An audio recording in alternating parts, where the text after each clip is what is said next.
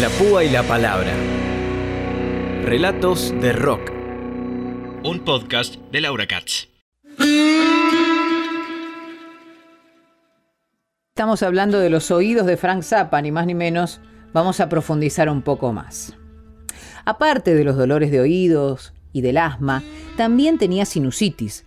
Y en mi barrio se empezaba a hablar de un nuevo tratamiento. Consistía en meter radio en las fosas nasales. ¿Alguna vez habías oído una cosa similar? Mis padres me llevaron a otro médico italiano y aunque yo no sabía lo que me iban a hacer, aquello no pintaba muy bien.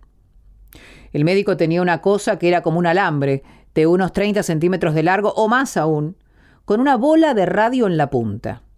Me lo metió por la nariz y por dentro de las dos fosas nasales. Debería comprobar ahora mismo si mi pañuelo brilla en la oscuridad. Uno de los remedios maravillosos que acababa de salir por entonces era la sulfamida.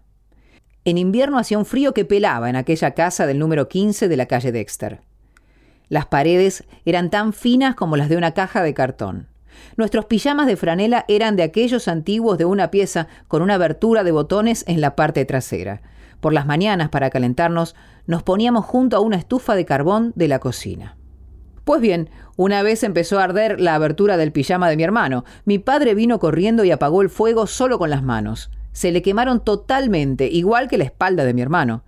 El médico les puso sulfamida y no les quedó ninguna marca. La púa y la palabra.